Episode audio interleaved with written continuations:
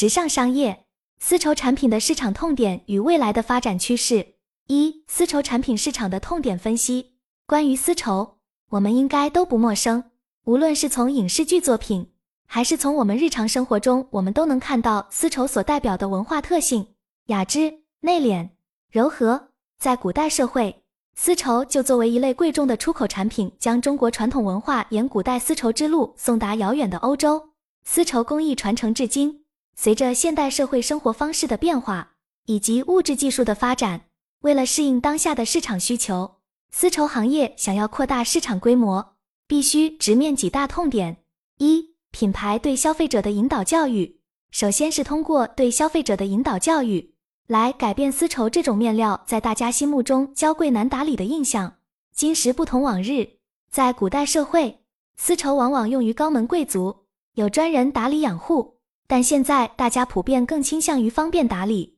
实用的面料材质，所以丝绸的市场规模受到了很大的限制。其实现在的丝绸产品打理也很简单，只需要在手洗过程中使用冷水，并加入真丝洗涤剂以保护织物的色牢度即可。而且为了适应当下的需求，也已经研发出了利用三醋酸的机洗真丝技术。二、工厂降低生产成本的同时维持或提高产品质量。第二大痛点是工厂如何降低生产成本的同时维持或提高产品质量。我认为有几种方法。第一种是加入人丝交织，是降低丝绸成本的同时可以保证丝绸产品的品质的一种实用方法。第二种方法是采用真丝斜纹绸。真丝斜纹绸是真丝面料的一种，是一种比较轻薄的类似斜纹布的真丝织物，其成分是百分之一百桑蚕丝。斜纹绸是采用斜纹组织的绸缎物。斜纹是一种组织结构，布面有明显斜向纹路，手感光泽，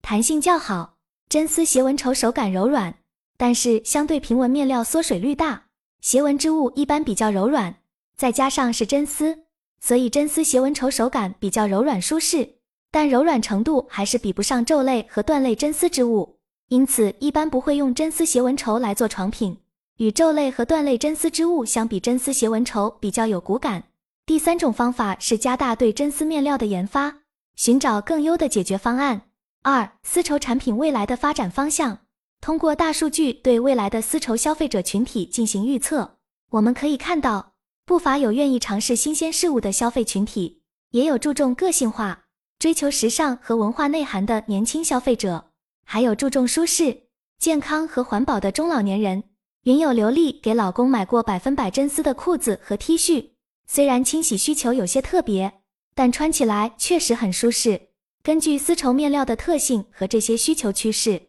我认为我们应该求新求变，在原有的工艺传承上去适应新的变化，满足现有需求。比如现在个性化和定制化的需求不断提高，而其消费群体和丝绸产品的原有消费群体是有所重叠的，都是注重品质、舒适度且有一定消费能力的群体。刘丽就表示。如果真丝舒适度和同等价格服饰中会倾向于选择真丝，那么在日益凸显的个性化和定制化需求上，我们就需要思考如何进行工艺创新，可能需要依靠硬件设备。另外，根据国内丝绸面料工艺技术在国际市场上的一贯优势，我认为未来的丝绸产品市场需要更多国际化设计和品质来提高丝绸产品在国际上的竞争力。现在有很多中国品牌都在寻求出海。想要打入国际市场，丝绸在其中是一种既有文化特点又有工艺优势的产品，因此未来的丝绸产品市场可能需要同步国际化设计和品质，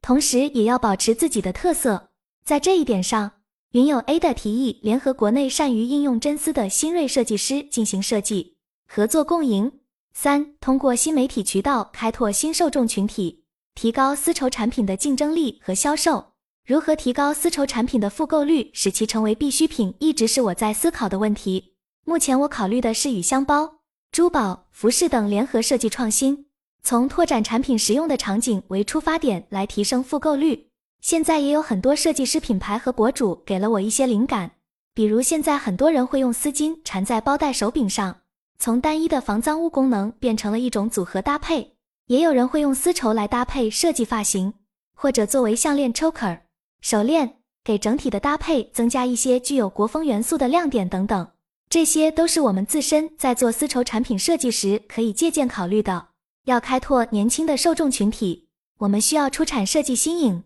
好看的产品，同时选择明星代言也能提升品牌影响力。此外，我们还可以考虑产品与整体的外包装设计，包括产品价格也是需要考虑的因素。在这个全员自媒体的时代，在线上利用社交媒体、电商平台等新媒体渠道进行品牌推广也是必要的。我们可以在企宣号分享穿搭参考，或者在小红书和品牌内的设计师流通分享设计思路。同时，线下可以通过参加展会，如上海的国家会展中心、深圳国际时装展，或者联合其他品牌做有主题的快闪店的形式，也能吸引消费者和服装行业合作方的关注。找到新的机会。随着消费者对品质和舒适度的要求提升，我相信真丝行业的发展未来可期。